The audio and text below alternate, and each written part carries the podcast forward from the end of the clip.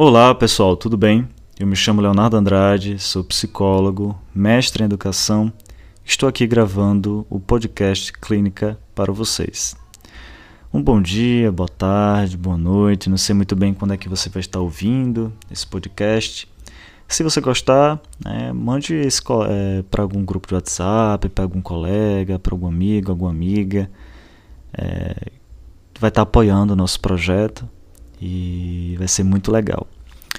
Hoje é, eu vou estar lendo um capítulo do livro Ego, Fome e Agressão, onde nós iremos retornar aqui nesse podcast, podcast Clínicas, inúmeras vezes, que é um texto, um livro, na verdade, escrito pelo Pels, que é sem dúvida o meu favorito quando se trata de gestalterapia.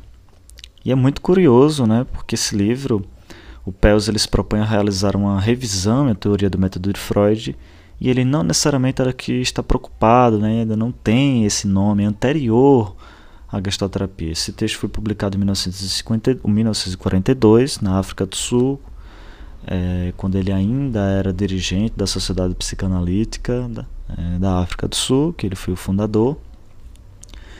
E a, a gestalterapia mesmo só vai estar tá surgindo pelo menos 10 anos depois, com a publicação do Gestalt Therapy, né, do PHG, Pels Hefline Goodman, e que é ali que surge mesmo a gestalterapia. Mas esse livro é simplesmente sensacional, e aqui já boa parte, né, de todos os conceitos, pelo menos todos os conceitos fundamentais que vai estar tá aparecendo também no Gestalt Therapy. O Gestalt Therapy, sem dúvida, é um livro incrível, mas o Ego foi uma agressão, me desculpem, mas é meu xodó. é, eu sempre vou estar tá fazendo isso, né? E hoje vai ser mais ou menos um experimento, onde eu vou estar tá lendo o capítulo 3 da parte 2 desse livro. Esse livro eles são divididos em três partes. A primeira é chamada de Holismo e Psicanálise. A segunda parte é Metabolismo Mental e a terceira parte é a terapia da concentração, que aqui é esta terapia que o Pels ele dá a resposta, né? depois de ele estar tá revisando o método de Freud. Ou seja, retirando a primazia da associação livre, introduzindo o pensamento gestáltico e o pensamento holístico, organísmico ali do Goldstein e do Smuts, e a partir também das, suas experiências, né, de algumas críticas e acompanhamentos ali que ele realiza com Reich, que ele foi analisando do Reich, do muito Reich. Então aqui ele coloca essa sua proposta, a terapia da concentração. E é o que vai encher os olhos, né, do Goodman, e é o que a partir desse livro, a partir da leitura desse livro é que o Goodman aceita escrever juntamente com Pels e o Hefline apesar de haver algumas contradições aí nesse quesito, né? Mas ele aceita escrever o Gestalterapia após ler esse livro. O nome do capítulo que nós vamos ler é Retroflexão e Civilização. E é na medida que for necessário, eu vou estar, na medida que for possível para mim, do meu entendimento, né, eu já li esse capítulo diversas vezes, é um dos meus favoritos é, está realizando algumas pontuações e algumas observações e iniciar alguma discussão. Então, vamos lá. O que diz aqui? Retroflexão e civilização. Começa Pels dizendo: Nossos problemas começaram com Moisés. e aqui a gente já pode perceber que esse texto vai ser recheado de muita ironia, né? A, a escrita do Pels é um pouco agressiva, até mesmo nessa ironia que ele exala. Continua ele dizendo: Nenhuma religião contém um número tão esmagador de normas regulando o consumo do alimento como a mosaica. E aí que estranho, por que, que ele está falando aqui do alimento, né? Por que, que ele está falando do alimento?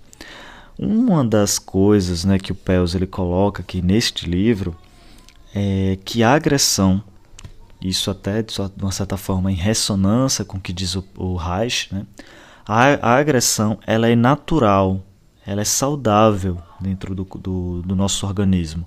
Ela é uma das formas possíveis de interação, quiçá uma das mais importantes formas de interação deste corpo com o ambiente. E isso se dá de diversas formas. E aí, por exemplo, lá na sucção do peito da mãe, depois na mastigação com, do, dos alimentos, dos objetos, nesse ato de mastigar, é uma forma que nós temos de assimilar este mundo. E aí a gente sabe também que na gastroterapia não há uma cisão entre corpo, ambiente, mente, corpo, mente, alma, é, organismo, meio. Não há uma cisão. Tem um texto muito interessante, não me lembro qual, eu acho que está lá naquela coleção é, da Lilia Meia Frazão, a coleção de gastroterapia, onde tem um texto, se não me engano, acho que é sobre o fronteira de contato, onde ela diz que é, ao invés de pensarmos mente, é, corpo e ambiente, é mais interessante para a gente pensar corpo-ambiente. E ela escreve graficamente né, como corpo barra ambiente. Porque a ideia de um corpo e ambiente subtende-se que há uma separação, né? onde há um corpo e um ambiente. E não, não existe, a gente não compreende assim na gastroterapia, né? mas muito pelo contrário. Há um corpo-ambiente, ou seja, a própria fronteira de contato, que é o que vai estar realizando né? essa comunicação a partir do self, que tal vai estar organizando esses contatos, é, é, uma, é, uma, é uma fronteira porosa onde o mundo avança sobre nós e nós avançamos sobre o mundo, né? Há um contínuo desse mundo. E uma das formas de a gente compreender isso é por meio da assimilação. Assimilação, inclusive, de quê? Dos alimentos, é, mas também do, do, do, alimento mental, do alimento emocional, do alimento físico, etc. Inclusive, um dos exercícios que o Pels realiza, que ele vai estar falando isso na terceira parte do livro, na terapia de concentração, é observar exatamente esse ato de mastigar, esse ato de se alimentar. Mas vamos seguir no texto, né? Ele diz: e a grande questão, só mais uma observação, a grande questão é que, tipo, ele está colocando aqui que, olha, a religião mosaica ela se aparece como cheia de normas e regulações, né? E isso vai implicar em alguma coisa, que é o que ele vai discutir aqui. Diz o Pels. Algumas delas como a proibição de comer carne de porco parece ser racionalmente justificada por descobertas científicas posteriores. Mas apesar disso, é bem possível que Moisés tenha imposto suas leis de alimentação por ser muito meticuloso a esse respeito. Ter generalizado seus nojos, ou querido ter a certeza que o dízimo os 10% do alimento que os sacerdotes recebiam agradasse o seu paladar. Ou seja, é, há um capítulo, inclusive, no Ego Fama Agressão chamado Realidade, onde ele vai estar falando que a realidade é construída a partir das necessidades individuais de um organismo ambiente. Ou seja, essa realidade ela nem sempre ela é compartilhada. Há algumas entidades públicas, né, como a gente vê lá na fenomenologia russeliana alguns fenômenos públicos, só que a realidade, nesse processo de intencionalidade que a gente cria com o mundo, que o Pels não, não discute ainda é tão fenomenologicamente, mas organismicamente, é, isso não se dá, isso na verdade se dá a partir da relação que um, organismo se relaciona com o seu campo. E esse organismo ele vai estar se relacionando com o seu campo, as figuras vão estar sendo formadas a partir da, das suas necessidades. Então ele coloca aqui que, olha, talvez, né? Ele está sugerindo aqui muito ironicamente que essa proibição, essas normas, essa regulação que se dá em torno dos alimentos, como por exemplo a carne do porco e outras coisas mais, bem provavelmente isso é um projeto, um, uma projeção é, a partir dos interesses específicos, individuais de Moisés, é onde ele está generalizando, ele está projetando seus nojos e suas aquilo que ele seleciona como bom para ele, né, no seu processo aí de formação de figuras de bom e mal. Continua Alpeus dizendo: Além disso, há um fator irracional que complica o quadro. O judeu faz uma distinção entre duas classes de alimento, do leite e da carne. Isto corresponde à distinção entre o alimento do bebê e aquele do mordedor, cujo desejo de comer a mãe deve ser detido. Aqui ele faz essa distinção entre do leite e da carne, porque é justamente duas formas de agressão diferentes. Né? Do leite, há uma agressão ali de você sugar, mas há também o da carne, né? que já está mais ligado ao mordedor. Há uma diferença significativa aí. Onde o, o, o, bebê que ele suga o leite, ele assimila esse mundo, assimila esse mundo externo a partir dessa sucção, é uma postura quase que passiva, né? onde ele se alimenta a partir da, de engolir. O, o alimento já está ali pronto, preparado. Porém, com o desenvolvimento acaba aparecendo o quê? Dentes e a necessidade de mastigação, que é, já não vai ter mais alimentos sólidos ou líquidos, mas sólidos. E ele fala, e, por exemplo, que isso faz parte do nosso desenvolvimento humano, inclusive desenvolvimento da nossa personalidade. É, desse ato de mastigar, né? essa agressão que é natural, essa agressão dental, que ela é salutar e necessária. E ele fala que os judeus fazem essa distinção né, entre do leite e da carne. E aí essas normas e regulações vai estar tá regulando justamente o quê? Esses alimentos sólidos de carne. E isso vai estar tá prejudicando para o pés o quê? É justamente o desenvolvimento dessa agressão dental. Continuemos o texto. Diz Pels. Isto corresponde isto corresponde à distinção entre o alimento do bebê e aquele do mordedor, cujo desejo de comer a mãe deve ser detido. Assim, a agressão dental, embora não inteiramente proibida, é estritamente limitada e regulada, permanecendo parcialmente não expressa. Essa agressão manifesta deve ter estimulado a oposição dos judeus contra o seu líder. E aí veja que é exatamente isso que ele está colocando ali no termos de Moisés, né? ou seja, é essa distinção que bem provavelmente talvez tenha suscitado esse comportamento em Moisés, né? dessa oposição dos judeus contra seu líder. Toda classe privilegiada deve temer a agressão da classe oprimida. E Moisés corretamente considerou tal agressão, que ele inconscientemente intensificou com regras alimentares, como um perigo para si mesmo. E veja que genial isso aqui que ele está falando, né? Que toda classe privilegiada deve temer a agressão da classe oprimida. Ou seja, essa classe oprimida ela tem uma tensão, ela tem uma agressividade que lhe é própria, que está salutada da sua, é, da sua autorregulação organísmica. Né? Os seus organismos eles compreendem, eles assimilam muito bem essa, essa agressão. E aí o que justamente essa classe privilegiada quer é justamente desregular. Ela quer suprimir essa agressão que é natural a essa classe oprimida. Por quê? Esse é um tema filosófico que é bastante bem quisto e bastante discutido. Né? O Spinoza discute isso em termos da multidão. Né? A multidão tem essa potência é, desorganizadora. E essa desorganização não é aquela que a gente vê no jornal. Né? Mas justamente a busca desse organismo que se forma nessa multidão, desse todo, né, em busca de quem? Em busca de melhorias, em busca dessa autorregulação organísmica que lhe é própria. Ou seja, uma classe oprimida que ela é oprimida, que ela sofre violência de todos os tipos, econômicas, de gênero, estratificação social, é, enfim, no, no, no, contexto do Brasil de fome, de falta de saneamento básico, falta de medicamentos, instituições como o SUS que é, não funcionam como deveriam funcionar, é, as grandes fragilidades que a gente tem na educação, etc. E o que acontece?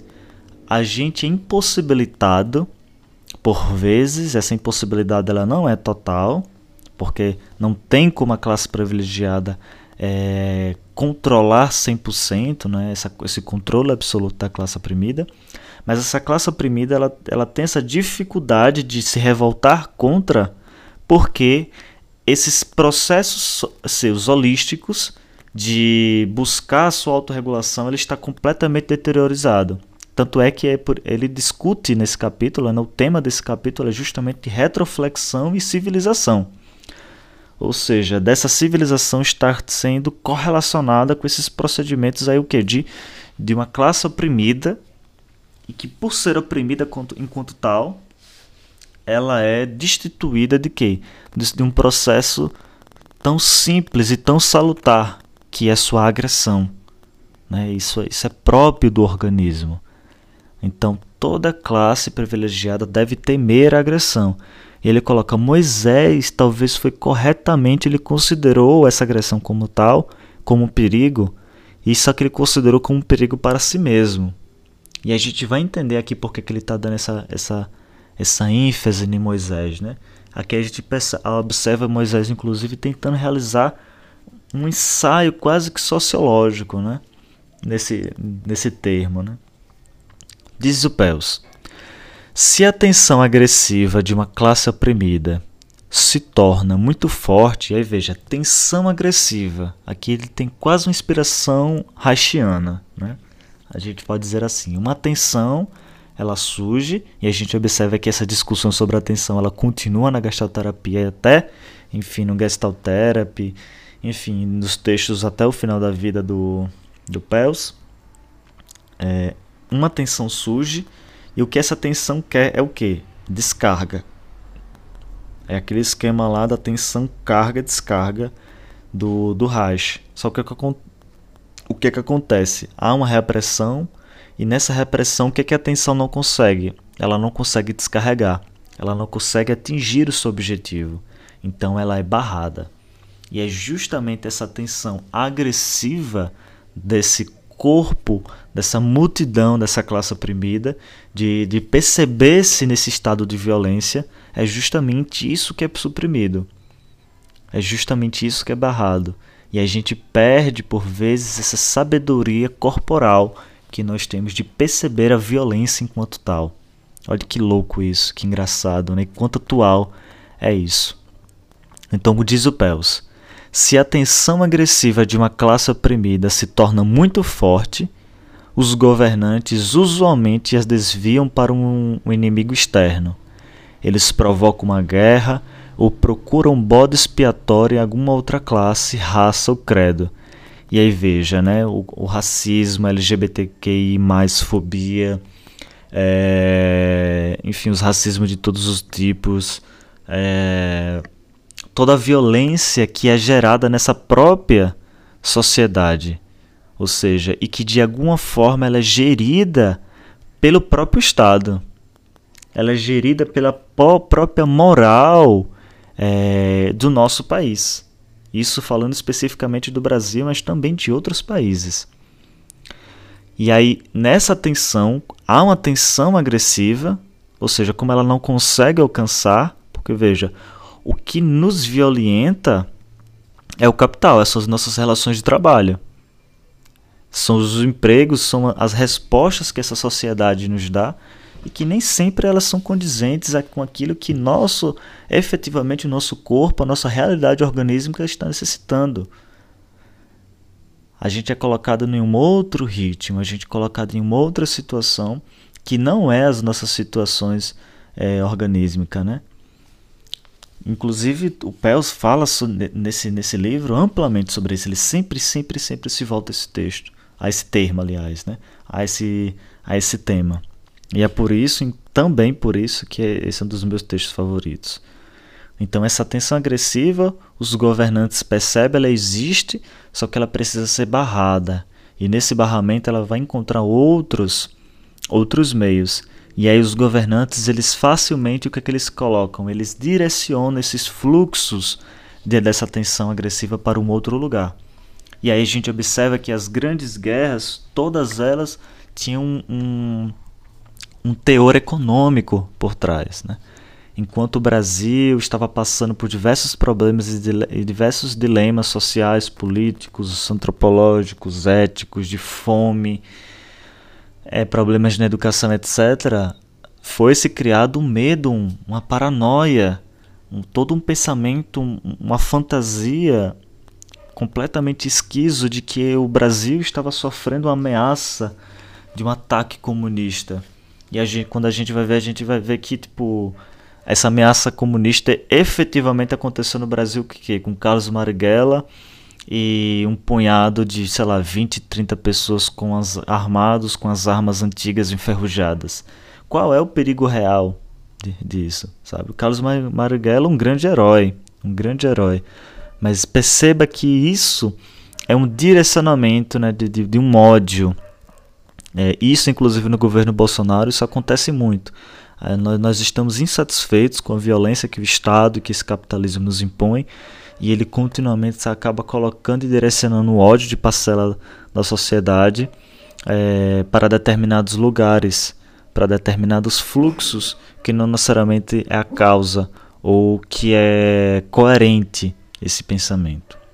Continuemos o texto. Diz o Pels.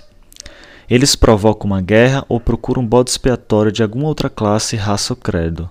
Moisés, entretanto, usou um outro truque, a retroflexão. E veja que interessante que aqui ele está colocando que, olha, as interrupções de contato elas não são somente individuais. Eu sempre repito isso. Na gestalterapia não há uma primazia do sujeito. Tanto é que o self, o self não é eu. O self é uma situação de campo, ele é um organizador de um sistema de contatos de campo. E que esse campo não é único e exclusivamente eu, não é eu, não é esse sujeito que a gente entende da modernidade. É justamente essa, essa não cisão entre organismo ambiente, entre eu e mundo. E aqui ele está falando que agora só, olha, as interrupções não são exclusivamente de um eu, mas há também interrupções de grupo, para a qual nós também somos arrastados. E ele fala que Moisés usou um truque, que é esse fenômeno que ele vai analisar neste capítulo, a retroflexão. As tribos primitivas, aqui o Pels dizendo, rezam aos seus fetiches pedindo ajuda para sua aflição, e o fetiche, quando se mostra ineficaz, é descartado. Então, formação de figura fundo. Os gregos antigos se comportavam de forma semelhante, mas seus deuses eram muito bem estabelecidos para serem depostos. E, além disso, eles eram muitos. Assim, se alguém se sentia frustrado ou enganado por um deus, mudava para outro e se tornava seu freguês. freguês. Para não se tornar objeto de tal comportamento infiel, o ditador Moisés, projetando-se em Jeová, declarou ser ele o único Deus. Certa vez ele se enfureceu quando, durante a sua ausência, os judeus construíram um deus rival, o bezerro de ouro, um deus que podiam ver e tocar, e um que persiste até hoje, embora não abertamente adorado como tal. Para assegurar sua liderança, Moisés aplicou o truque, o truque de retrofletir a agressão. Ou seja, o que é que ele está colocando aqui? Existia, ele está fazendo aqui uma comparação com os gregos, né? então existiam os gregos, onde ele tinha uma variedade de deuses. Quando os seus fetiches, seus desejos eram aceitos, ok, é aquela relação que ele coloca nesse, nesse texto também, para quem de repente alguém já leu eu posso ir no outro capítulo, no outro podcast, falar sobre isso. Sobre a formação dessa moral e ética organísmica de bom e mal. Então, foi atendido, ok. Não foi atendido, vai ser descartado. E aí tem toda aquela. A gente conhece essa da mitologia grega. Que, por exemplo, sei lá, ah, Zeus fez uma sacanagem comigo. Zeus jogou para mim uma maldição. É, o que, é que eu faria? essa minha agressão, essa minha raiva seria direcionado contra Zeus e o que eu queria fazer? Um ajustamento criativo de buscar um outro Deus. Essa Zeus me fuleirou comigo? Não tem problema. Dionísio, deixa aqui fazer uma, uma amizade né, com você. Que ele coloca aqui é um termo de prazer. Deixa eu ser seu freguês. Né? O que acontece é que Aconteceu de certa forma semelhante com os judeus. Os judeus estavam caminhando no deserto, se eu não me engano, acho que 40 anos caminhando no deserto em busca da fugindo do Egito, é, buscando essa a terra prometida da qual falava Moisés e do qual falava Deus a partir de Moisés. E eles não achavam, até que eles esmoreceram, né, perderam a fé, né, estavam esmorecendo a sua fé. E aí, numa das meditações que o Moisés ele subia na montanha para meditar, quando ele descia da desceu uma vez da montanha, os judeus estavam em festa, bebendo, é, é, transando, né, tipo, realizando seus desejos, né. E aí o que, que o Moisés faz? Enfurecido, ele coloca aqui, né, tipo, por exemplo, enfurecido diante de um comportamento infiel, de tipo, como assim vocês estão adorando um outro Deus, né? Então Moisés, projetando-se em Jeová, diz o Pels, declarou ser ele o único Deus. Ele quem? O Jeová. E quem era o portador de voz de Jeová? O próprio Moisés. É nesse, nessa perspectiva que o Pels coloca que o Jeová é uma projeção de Moisés, a partir de seus interesses específicos individuais. Então ele fala que para segurar a sua liderança, o que é que Moisés realiza? Ele aplica um truque de retrofletir a agressão. E ele explica agora o que é essa retroflexão. Diz o Pels.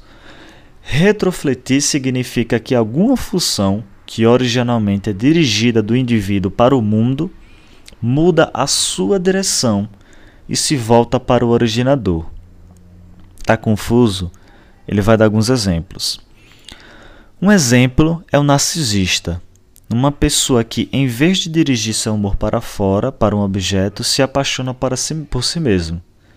E aí veja que no narcisismo, para a psicanálise, há dois tipos de narcisismo: narcisismo primário e o narcisismo secundário. O narcisismo primário, ele coloca aqui na nota de rodapé que não há retroflexão porque é o que ele coloca ali como sendo uma awareness sensomotora, que é ali no, é, no o bebê. Né? O bebê ele investe é, libido nele mesmo, nessa perspectiva de que ele, a partir desse, desse investimento libidinal, ele conhece seu próprio corpo e ele começa ali parar de confluir com a mãe, com o seu ambiente, né? com essa mãe ambiente. Mas isso acontece no secundário, que já seria essa patologia, por assim dizer. Né? Ficou confuso ainda? Vamos continuar a dar mais alguns exemplos. Diz ele: sempre que um verbo é usado em conexão com um pronome reflexivo, podemos procurar uma reflexão, uma retroflexão. Se uma pessoa fala para si mesma, assim o faz em vez de falar com outra pessoa. Se uma garota desiludida com um namorado mata a si mesma, assim o faz porque seu desejo de matá-lo é retrofletido pela barreira de sua consciência. O suicídio é um substituto para o homicídio ou assassinato. Ou seja, o que é que está em jogo aqui? A retroflexão é: há uma tensão, há um excitamento, e ao invés disso ser direcionado para fora, ao invés de ele atingir o sua sua figura original, vamos dizer assim, o que que acontece? Ela por motivos adversos há uma interrupção de contato e essa interrupção de contato faz o quê? Essa energia, essa tensão, ela retorna para o indivíduo. E aí ele coloca aqui no exemplo, por exemplo, de um suicídio. Um suicídio ele é um substituto para o homicídio, ou seja, há uma tensão, uma raiva, uma agressão, e que essa agressão, às vezes, ao invés de eu matar o meu namorado, minha namorada, é, pelo fato dele ter cometido algo muito grave comigo, o que é que eu faço? Por uma barreira, por uma interrupção de contato, eu me auto direciono essa energia para mim. Então o que, é que eu vou fazer? Eu vou cometer um suicídio. Isso não é correto a gente dizer que sempre haverá isso no suicídio, né? que todo suicídio tem essa dinâmica. Mas há discussões, inclusive, de, por exemplo, de, de ver o suicídio, né? algumas pessoas que comentam sobre isso, de ver o suicídio, inclusive, como uma forma de agressão com essas outras pessoas que ficam. Né? Continuamos o que ele vai falar. Diz o Pels. Compreendemos agora o que Moisés conseguiu ao retrofletir a agressão de seus seguidores. Ou seja, qual foi a agressão de seus seguidores? Adorar um outro Deus. Então Moisés, é, chateado a partir desse é, comportamento infiel, é, é, se colocando nesse lugar de ditador, E projetando-se na figura de Jeová, o que, é que ele faz? Ele retroflete essa agressão para quem? Para ele mesmo e seus seguidores, né? uma vez que eles formam um campo, eles formam um grupo, né? eles formam um, um todo, um organismo, um ambiente. Né? E aí ele coloca, diz o Pels, o judeu religioso não culpa Jeová por nenhum fracasso ou desgraça. Ele não arranca o seu cabelo. E seu cabelo, cabelo de quê? De Jeová.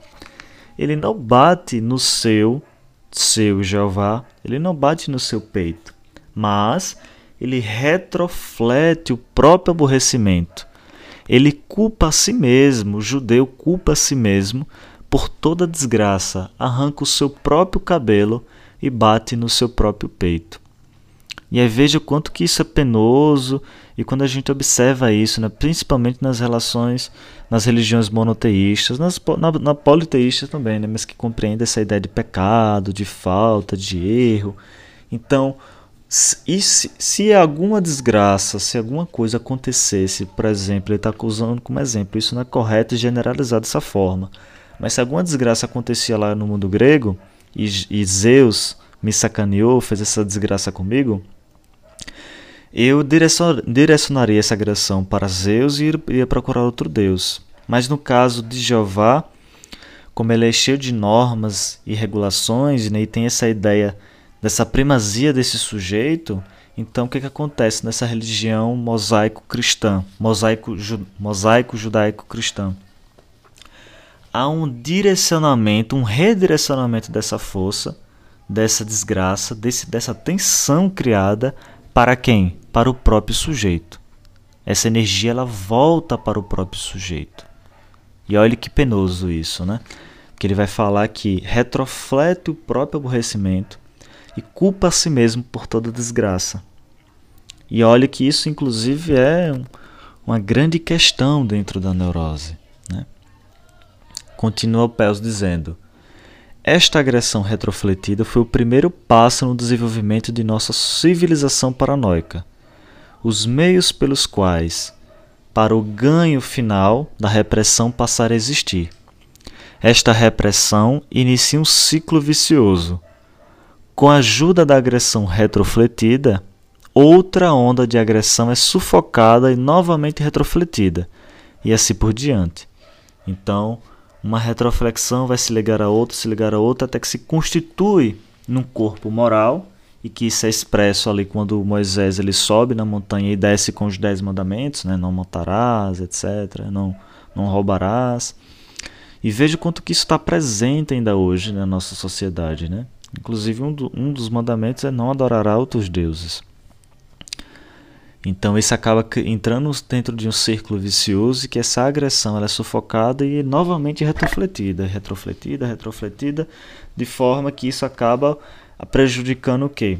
Uma, uma vez que essa agressão ela não consegue atingir é, a sua figura original, vamos chamar assim mais uma vez, de uma forma mais didática, é, ao invés de ela alcançar a sua, a sua, sua relaxação, ao invés de ela alcançar seu objetivo, ela é retrofletida. E aí as interrupções de contato, o Pels vai dizer inclusive nesse livro, o que, que ela prejudica? Ela prejudica é, justamente essa percepção que a gente já falou aqui anteriormente, né, desse corpo de se autorregular. E olha que, que, que doido isso, né? Isso é, inclusive, o grande coração também da neurose. Diz o Pels. A intenção de Moisés era aparentemente abolir a agressão apenas até onde ameaçava sua autoridade. Na religião cristã, entretanto, o processo vai muito mais além. Todos os instintos devem ser reprimidos e uma cisão entre corpo e alma estabelecida. O corpo, como portador dos instintos, é desprezado e condenado como pecaminoso. Por vezes, até exercícios são prescritos para amortecer o corpo e as suas funções. E aqui a gente observa inclusive a própria noção de pecado, né? É ou desse corpo como lugar da, do patos, da patologia, das paixões, e que as paixões elas precisam cada vez mais serem dominadas, controladas para que se possa o quê? Uma glorificação dessa alma, a ascensão dessa alma e das grandes virtudes, que são temas assim bastante é, caros, sobretudo para a patrística, né? da Igreja Católica Apostólica Romana, mas que está presente em todos os tipos de cristianismo. Né? Continua Pérez dizendo: ao mesmo tempo, outro erro é cometido. O equivalente emocional da agressão é o ódio. O equivalente emocional da agressão é o ódio. Em vez de permitir saídas para a agressão, é introduzido o dogma de que o ódio pode ser compensado, ou mesmo substituído pelo amor. Ou seja, mais uma vez interrupção de contato, a gente não consegue assimilar essas emoções que passam pelo nosso corpo, porque ela é rapidamente substituída por um outro outro acredita-se, né, aparentemente equivalente, como por exemplo o amor. E que não é bem assim que as coisas acontecem, né? A gente acaba perdendo essa tendo essa dificuldade mesmo da gente assimilar os nossos os nossos sentimentos, assimilar as nossas percepções, assimilar aquilo que acontece com a gente e, e nos autorregularmos. Então essas esferas holísticas são prejudicadas e o que, que acontece? A gente se torna alienado de nós mesmos das nossas emoções e do que aquilo que nos acontece. Há um prejuízo no nosso processo de awareness. Continua Pels dizendo, mas Apesar do treino vigoroso da caridade, ou talvez por causa dele, houve um aumento da intolerância e agressão. Estes efeitos não são neutralizados pelo amor, mas dirigidos contra o corpo e contra aqueles que não acreditam na verdade daquele ramo especial de religião. E é isso que ele disse lá em cima, né? Olha, isso foi o primeiro passo para o desenvolvimento de uma civilização paranoica. É isso que justifica os racismos, as intolerâncias de todos os tipos de raça, de gênero, de classe.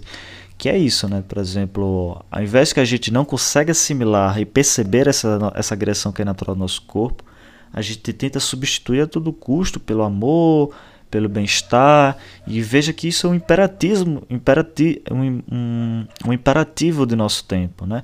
a sociedade do cansaço, como diz o Bill Churran. Né? Então a gente tem sempre estar tá feliz, a, as ideias de empreendedor de si mesmo. Né?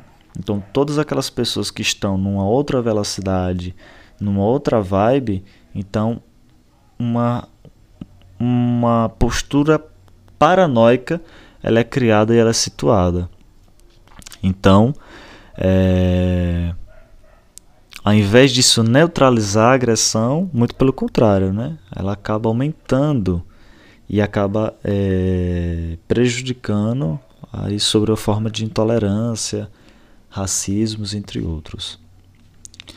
Este erro, esta crença de que se pode neutralizar a agressão por meio de da religião, adquire importância crescente no nosso tempo. Dois excelentes escritores, o Russell e o Hashim, estão totalmente confusos com relação ao que fazer com a agressão. Eles também não veem nenhuma outra forma de lidar com ela a não ser prescrevendo idealismo, amor e religião. E que aí para o Pels ele acha isso bobo. Porque a forma de nós compreendermos, entendermos isso inclusive como uma diferenciação como polaridade, seria a gente vivenciar aquilo que nós estamos interrompendo. Que no caso aqui a gente pode resumir como no caso de uma agressão que é própria nossa, né? Que ela está sendo retrofletida para nós mesmos enquanto sociedade. Veja que aqui não há uma noção de sujeito, mas uma noção de sociedade, né? de um corpo, e que esse corpo ele é coletivo, grupo. Continua Pels. Depois de a agressão ter sido suprimida, o corpo, ou seja, a autorregulação já foi aqui completamente deteriorada, e que os sujeitos, agora aquela classe oprimida, ela já não mais reconhece suas necessidades, o corpo repudiado e a alma glorificada, a era do industrialismo fez surgir uma nova dificuldade. Hoje, a alma do trabalhador já não mais nem interessa ao fabricante. Ela necessita, ele necessita apenas das funções do corpo, especialmente aquelas partes do organismo que são necessárias para o trabalho. Ou seja, o corpo entendido a partir de uma perspectiva holística ele é quebrado e sedimentado. E até tem alguns artigos escritos sobre isso. Né? Então há uma noção de um corpo modular para aquilo que interessa. E ele coloca aqui um exemplo, né? as mãos na linha de produção, ou a, o Charlie Chaplin lá no Tempos Modernos, que ele coloca isso, né? ou seja, como não é mais um, um sujeito, um ser humano, não há um, um todo organísmico, mas ali uma mão que aperta parafusos. Assim, diz Pels, a desvitalização avança ainda mais. E olha que legal isso, né? Tipo, a desvitalização da força criadora desse corpo. É um corpo desvitalizado, é, desligado de suas funções organísticas e holísticas de autorregulação. É, é muito triste isso. É, é, por essa forma pela qual a violência ela é fetichizada em nossas relações. A gente, a gente sofre, a nossa sociedade sofre pelas nossas relações de trabalho, por esse capitalismo que nos come o tempo inteiro. Né? E quando eu falo come, é que ele se alimenta mesmo de nossas subjetividades, de nossos, nossa produção desejante. Então, para que isso se mantenha sobre esses modos, sobre essas formas, o que é que acontece? A necessidade dessa desvitalização, de não entrarmos em contato com essa agressão que é própria. Porque se tivermos essa agressão, isso é inclusive o Reich ele, ele corrobora com essa ideia.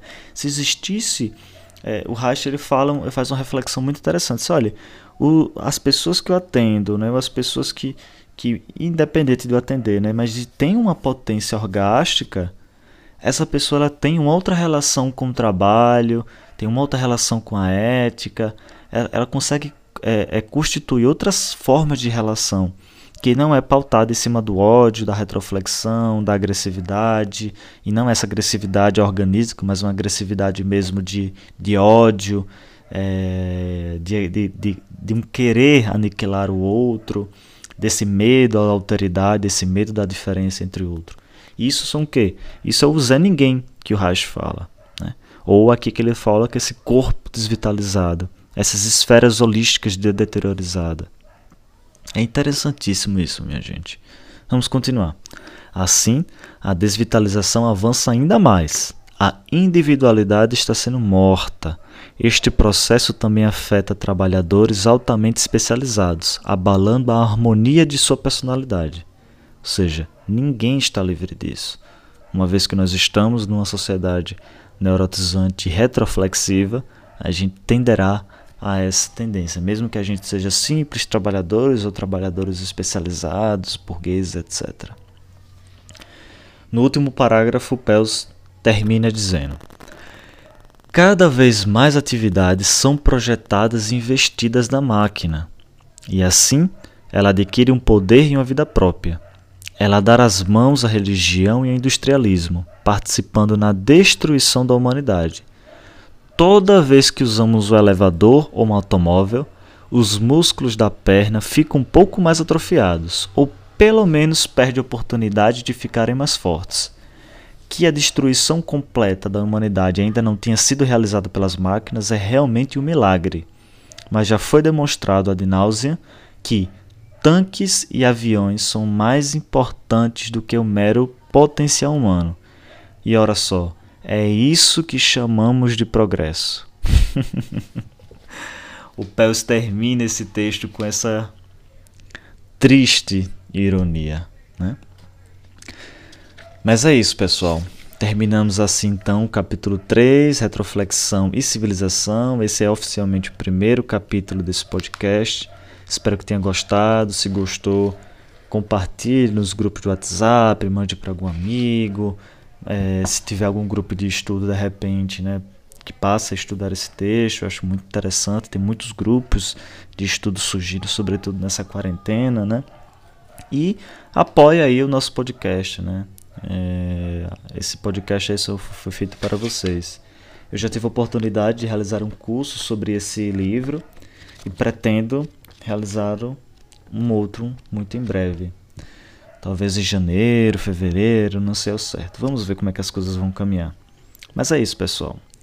Me chamo Leonardo Andrade, esse é o podcast Clínicas. Espero que vocês tenham gostado. Até mais, abraço e compartilhe. Valeu!